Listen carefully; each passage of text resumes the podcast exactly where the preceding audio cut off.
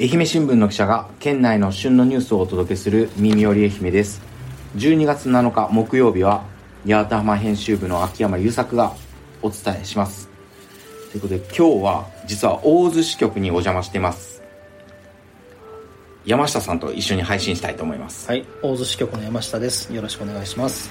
いやもう年末になりましてまあ今年も1年あっという間に過ぎましたけどまあ今日はその1年の振り返りをしたいなと思ってまして、まあ、4月に山下さん大津に来られたと思うんですけどその大津に住んでみての印象とかってあります？えーとそうですね。あのー本当住むのに全く困ることがない街だなと思ってます、あのお店も本当程よく揃ってて、不便だと感じることがほとんどない、うん。うん、なって思って本当にいいいい環境だと思ってます。うーん。住むのに今までいろんな支局とかうん。経験されたと思うんですけど、その中でもやっぱ大津は？一番いいんじゃ一番いいって言ったらちょっと他のところで悪いんですけど まあ程よく程よく田舎だし程よく町だし、はいはいはい。うん。っていう点でいいかなと思います。そうですよね、うん。まあ、大津何でもありますもんね八なんか幡浜に比べるとだいそうぶね飲食店が多いんがやっぱ羨ましいなと思ったりしますよね、うん。まあ、そんな感じなんですけどその最近、まあ、印象に残った取材とかって何かあります？そうですね、まあ、ちょっと前ですけど肘川嵐の,、おはいはいはい。あの今季初嵐の取材がまあ印象に残ってるというか、まあ、苦労したというか、はいはいはい、うん、いう感じですかね。あれ10月でしたっけ？26日だったかな。10月末。はい。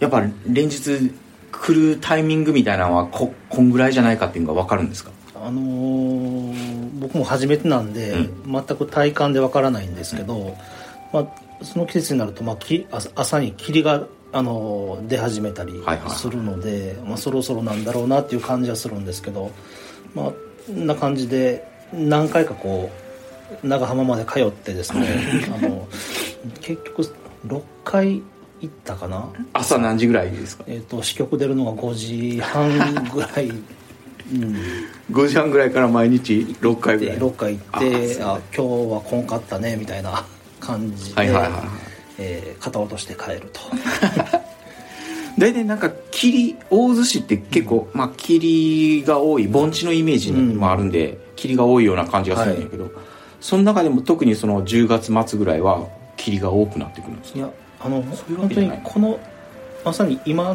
が多いですよね。へうん。朝本当に支局から出たらはいはいはもう全く何も見えないような霧が出ててあの八幡浜から朝帰あの帰はいはい。ってくる時に、あの夜昼トンネル抜けたら、いはいはい。八幡浜は本当ね快晴なのに、うん。大津に入った瞬間にもう本当グレーの霧の街だってあこんなに違うんだなって驚くぐらいですね。僕も八幡浜住んで、まあ、3年目ぐらいになりますけど、うん。意外となんよといえども結構寒い。寒いですね、まあ、うん。その八幡浜結構なんやろな。いイメージ的に潮風が結構強くて風がね。風が強くて、意外と、ま、松山とかにも家族住んどったりするんですけど、松山に帰った時の方があったかく感じとったり、結構結構なんよといえでも寒いですよね。寒いですよね。大津も本当夕方になると急にこう外冷えするし、はいはいはいはい。これから多分雪も降るんでちょっとああ気を雪かつけないといけないですですね。うんうんうん。うん。最近で言うと、はい そういえば渇水とか水不足もあったんじゃないですか。問題になってますよね、はいあのー加野川ダムはもう貯水率が0%になってうん。長いんですけど、うん。まあ、ちらちら雨降ってるんですけど、うん。全然回復しなくて、まあ、その中で、まあ、秋9月ぐらいからこう極端に雨が少ない状態が続いてて、はいはであの肘川のあの鮎いはいはいはい。のあのそ育ちが悪いっていう話をあの漁してる人から聞いて、で取材したのが最近ありました。やっぱちっちゃくなったんですか？鮎は。育てないですね。あの餌になる苔があーはいはいはい。石とかについてなくて、はい。あのやっぱりあのやっぱり大大雨が降って古い苔が流れないと新しい、あの鮎が食べる苔が生えないらしくてですね、はい。でやっぱ餌があの少ない箇所があってそこでそこを縄張りにしてる鮎は育ってないんだみたいな話でした、実際見て見たらやっぱりちゃんと育ってる鮎と、はい。まあ、その半分ちょっとぐらいの小さめの鮎が、ま、混じってる感じでしたね。ん。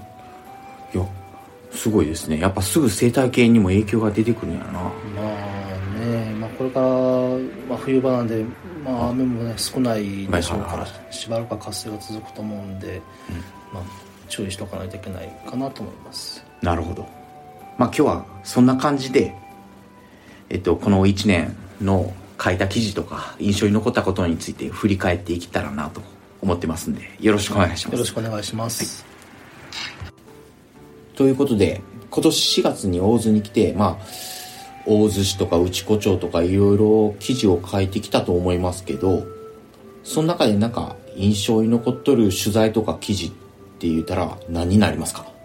いろいろ本当に、あのー広いエリアを駆け回ったんですけど、えっと何回も頻繁に足を運んだという意味では、あの内子町の、えー小田にある内子高校の小田分校に、えーかなり、えー足を運んでいろいろ取材をさせてもらいました。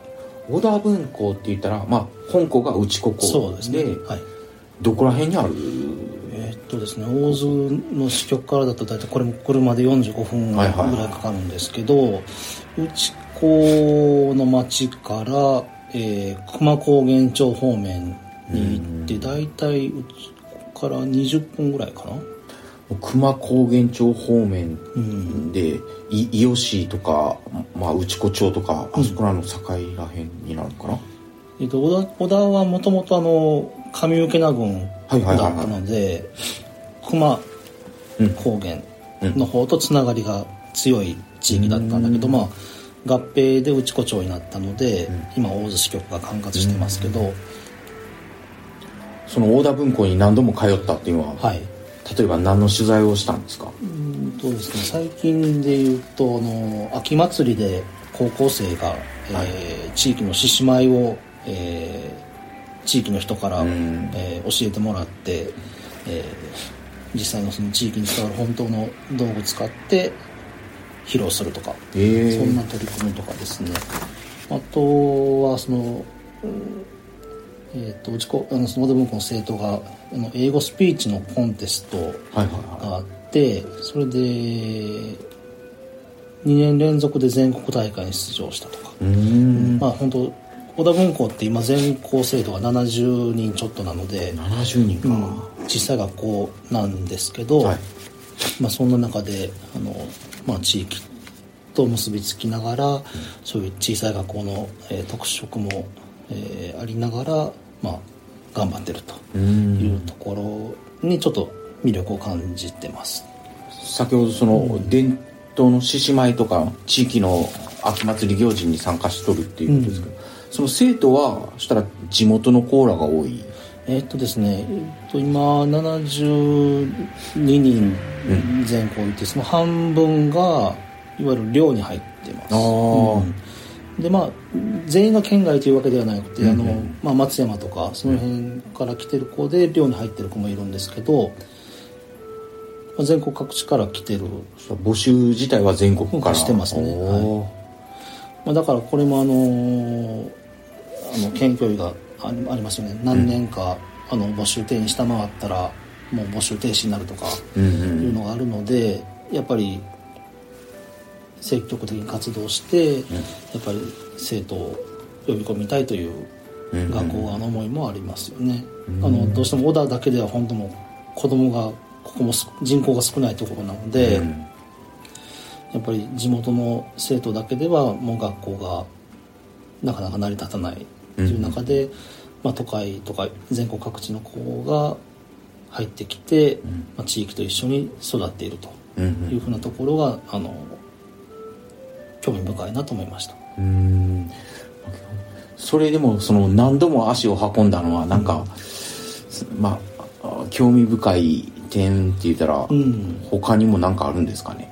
あーまあ、あの正直言えば学校の方からいろいろこう取材、取材に来てくださいというふうなお誘いもあるんであれなんですけど、まあ、やっぱり僕自身がやっぱりその地域のとの、ね、交流とかそういうところやっぱり関心があるので、できるだけ足足を運ん。で取材したいなと思って行きましたね。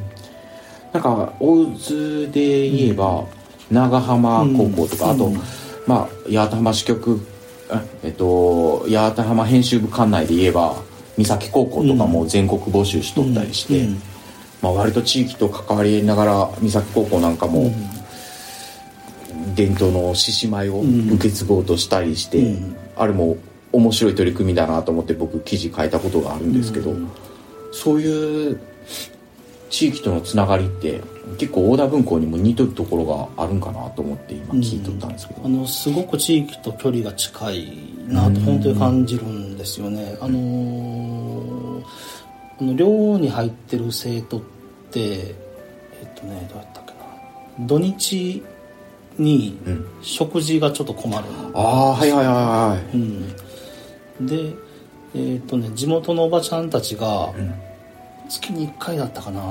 あの土曜日にですね、ご飯作ってあげてもうボランティアなんですけどそれであの寮の子供たちにはい。あの食べさせてあげるっていう活動してるおばちゃんたちがいて、本当地域が大事にしてる。うん。本当小田の子供として育ててるなるほど。感じが本当強く感じますよね。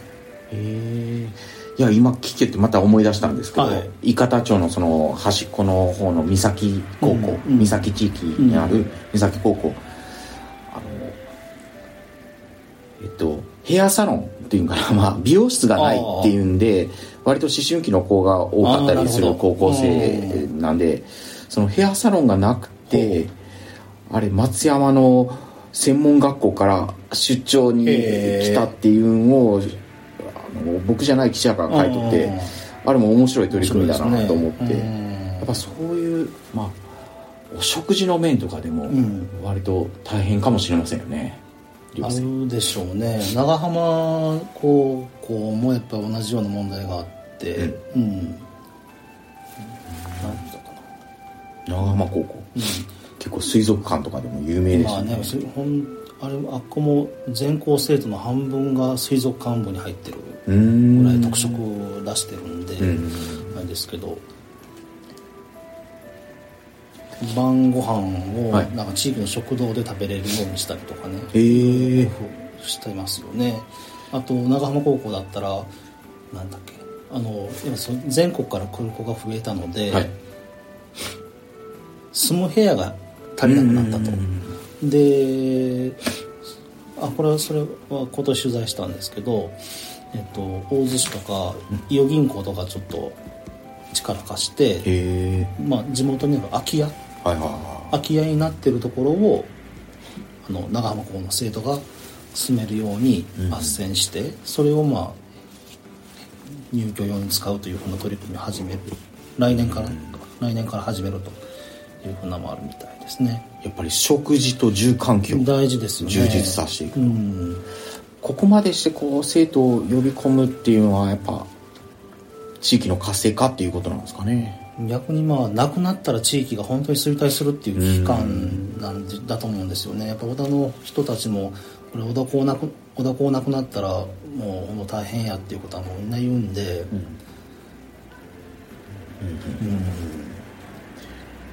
伝統の獅子舞とかその小田文校生が一緒に地域とやることによって実は地域が活性化しよると、そうでしょうね。地域にもいい影響が出てるっていうことはあるんでしょうね、えーと夏にあの灯籠祭りっていうのがあってえ小田で。えこれちょっと取材行けなかったんですけど、あのそれにもまあ文校の生徒が参加してうん。祭りを盛り上げるとか、やっぱり一つの地域のパワーにはなってるという部分があるので、それが消えてしまったらやっぱり地域の損失になるっていう危機感はみんなあるんだと思いますね。やはりこういうところの学校の先生って結構熱量の高い人が多いというか。いますね、うん。います。まあ悪く言えばそのう僕らにこう売り込んでくるのもありますけど、うん。生徒に対しても結構熱く指導されとったりしてその生徒も、まあ、寮生も多いっていうことでそういう先生をすごい求めてるというか、うん。一緒になって楽しんでるような雰囲気はあったりして、ありますね。そういうところはまあ僕は三崎高校ですけど見よって逆にいいなと思いよったんですけど、やっぱり小さい学校だからまあなんていうかな独自の取り組みがしやすいあーなるほど。部分もありますよね。うん。大田文庫もそうだし長浜高校もそうだし。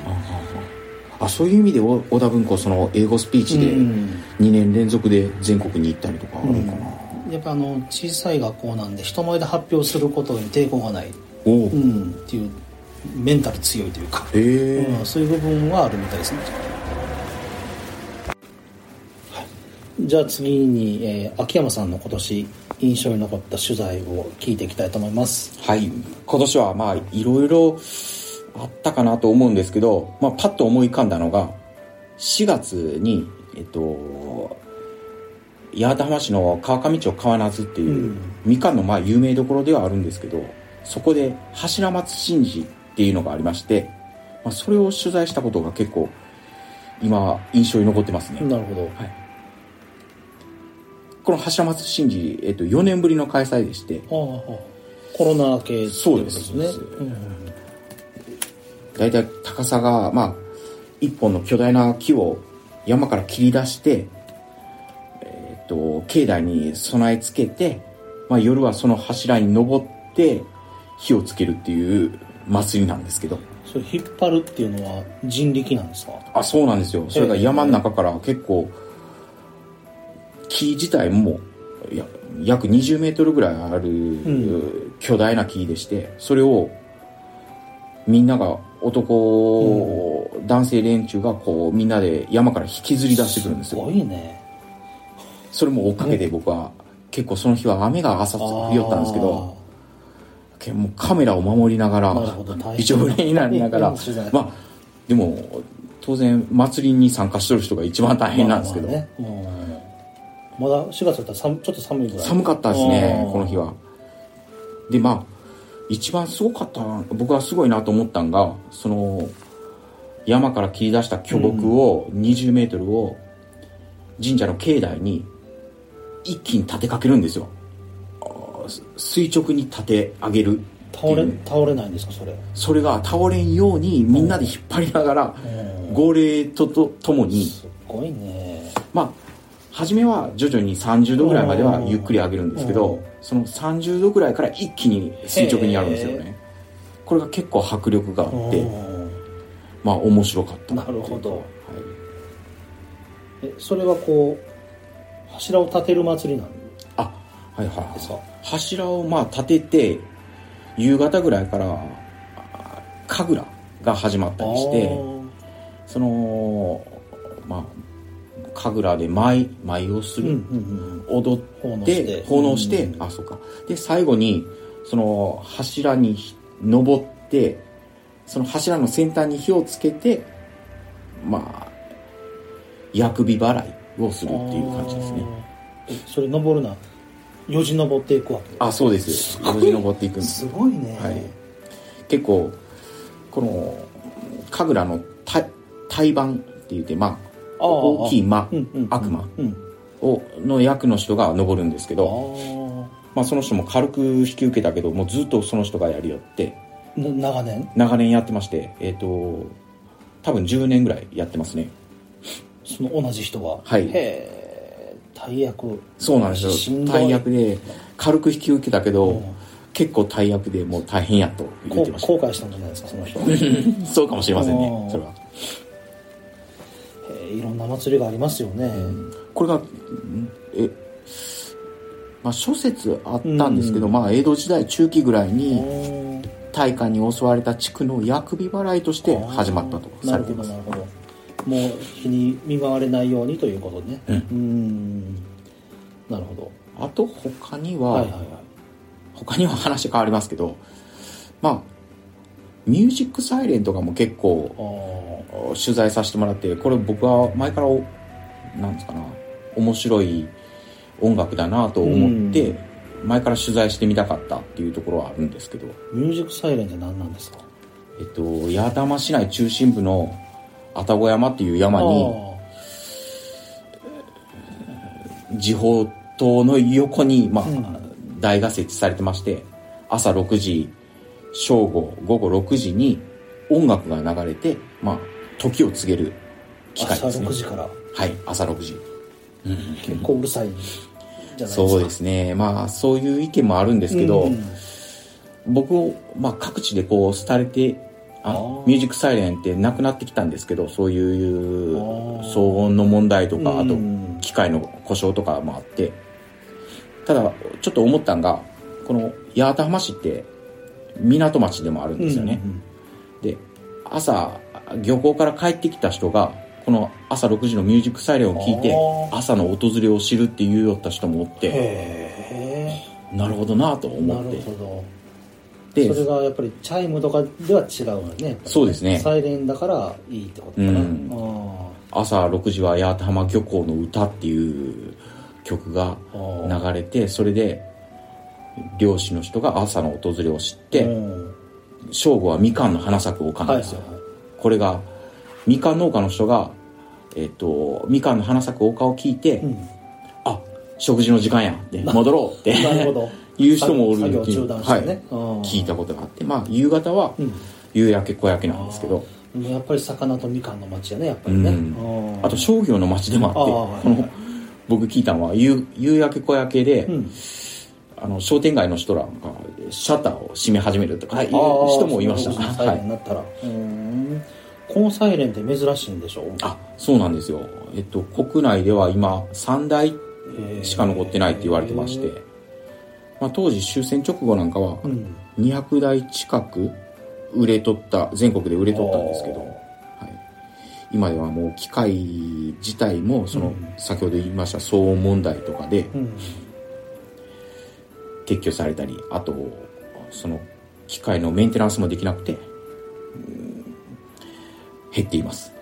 なんでそのミュージックサイレン取材しようって思ったんですか？それがですねミュージックサイレンがある時変な音になってましてああこれが今ちょっとすいませんでかかった。これ,、まあ、これがミュージックサイレンの音なんですけど夕方ですね。夕焼け小焼けの、はい夕焼け小焼けうん初めバーって言ったのもそうなんですしあとまあ早送りすると最後の部分なんかもずーっとこうやって鳴り続けたんですよ。っていう感じでなんかちょっとおかしくてうん。まあどうなったんだと思って、まあ、取材を始めたところがありますその変化を見逃せなかったわけですね。秋山記者が。まあかっこよく言えばそうですねあー。なるほど。これいつぐらいに着いたんです？か八幡浜には。あこれがですね、えっと、八幡浜の旧旧八幡浜市の市政記念日。あすみません。市政施行日を記念して、うん。1993年約30年前ですね。意外と新しい。はいそうですね、うん。なるほど。うんただこの30年経ってもうメーカーの保証もなくてあなかなか修理するのが難しくて、まあその修理するのが難しいっていうことを、まあ、記事に書いたことがあるんですけど。ーでその音が伸びたりしてたのは修理できたんですか？はい、えー修理できたんですけどまあ本当綱渡りの状態ですね。まあえっ、と故障した機器とかも特注品で対応するとかえあと代用品でなんとか対応しているっていうような状態で。これまた維持するのが大変うん。なんですね。そうですね。なんか漁港の歌はあそうなんですよ。作曲したのがはい。古賀正夫先生という。うそそうそうえっ、と八幡浜漁港の歌朝6時に流れるんですけどこの「誰か故郷を思わざる」とか「悲しい酒」などの名曲で知られる古賀正夫さんが作曲したと言われてまして古賀正夫さんご存知ですか？やっぱ昭和歌謡といえば古賀正夫さそうなんでしょうね。福岡県出身なんですけど、なぜかこの八幡浜漁港の歌を作ってるんですよ、いなんでなんですか？まあ、古賀さん八幡浜漁港の歌の他に「かまぼこ娘の」「かまぼこ。娘」っていう曲も作ってまして、ほまあ、これ当時えっと古賀さん戦後八幡浜市とかで工業もされとったんですけど、うん。不人気やったんですよね、まあ、そんな中古賀さんを温かく迎え入れた人が当時トロール漁業の、うん。トロール漁業の組合長を務めて、あ後に八幡浜市長となる魚本さんーが上本さん。まあ、この恩を忘れず作曲したと言われています。その恩をずっと感じてて八幡浜市にプレゼントしたのがその2曲ということ。そうなんですよ。なるほど。いや。いい話ですね。面白いですようね、ん。歌に歴史ありですね。まあこれをススペシャル E っていう愛媛新聞のインターネット記事で書いて配信しました。なるほど。はい。はいエンディングです。今日はありがとうございました。ありがとうございました。山下さん。えっと先週実はちょっとエンディングで話させてもらったんですけどえっと長崎新聞の NNN さんで以前僕ら3人で収録した文房具会をちょっと取り上げていただきまして、聞きましたか？あれ来ましたあ いやあれまあありがたいですよね。まあねちょっとびっくりしましたけど。あのー我々からすると、NNN って地方新聞社ポッドキャスト界のカリスマ的存在です。か らそこにまさか我々のが取り上げてもらうなんて、はいもういやびっくりしましたね。え NNN 言言いいにくいにくいけど聞きやすい。聞きやすいかな。まああのネーミングは僕すごいなと思ってて、うん。普通僕ら耳寄り愛媛ってこう、はいはいはい。まあ無難なネーミングになってしまった かもしれんけど、中東のね、飛び抜けてるなと思っうん、て。とんがってるよね。とんがっとる。うん。まあ、なんなんて言ってもあの回、えっと、文房具会長崎新聞さんの山下さん聞いとった実は、ね、だいぶ前に長崎新聞さんやってて、はいはいはい、うん、それ面白くてやれ僕らもやれたらいいかなと思ってたん。で、僕きあるんはしとったんやけど聞いてなくてあでああえて聞かずに臨んでなんかあの時あれですよね居酒屋トークで盛り上がってあボールペンの話そでのそのその流れで行ったんね。それで行こうって言って、うんそうそうそう。後日やったやったんやけどやっぱり雑談のまま終わっていってしまって。我々はね。まとまりのない、後から聞いたら長崎新聞さんやっぱりさすがだなと。まあ、うまいね、うん、なんか情報を加えながらただの雑談に終わってなかったんがやっぱそこはあの六倉さんのうん。ね、まあ、リリーダーとしてのあれが上手ですよね、なんかどうしますかそれ。ねあの今後。今後？いやあのー息子さんすごい我々の文房具トーク面白がってくれてたんでぜひいやあの来てほしいですよね。あのエネネのトリオとトリオザ南洋ではいはいはい一緒にいやトリオそうやな、トリオザナインもそうですし、うん。大体3人で今八幡浜八幡浜大津。とはいはいこの前やったんですけど、うん。これからはもっと広げて宇和島とかなるほど。井上さんもやるようあにあえっと今火曜かやってるね。はい。うん、あそこらも加えてこうやっていったら面白い。我々も活動の幅を。そうそうそうそう。領域を広げて。県内全域に広げてって。そこまでやるもうえっと NNN さんに負けんようなコンテンツを。言うて、まあ、河野さんが悪いわけじゃないけど全然。頑張って頑張らないからね、はい。我々もねやけん忘年会とかしましょうよ今後。あいいですね。まあそんな感じですね。やりましょうやりましょ忘年会を兼ねて、ううんなんやろご当地の紹介とか。まあ、そんな感情をやっていきたいです。南予各地でね、はい。うん。あなんや各地で？各地あ各地の人が集まって？集まってね。ああうん。わかりました。いいんでしょうか。ありがとうございます。やりましょう。はい、はい。ありがとうございます。ということではい。明日金曜日はえっと新居浜編集部の石川美咲さんが担当します。またフォローとかコメントもよろしくお願いします。それではまた明日も聞いてください。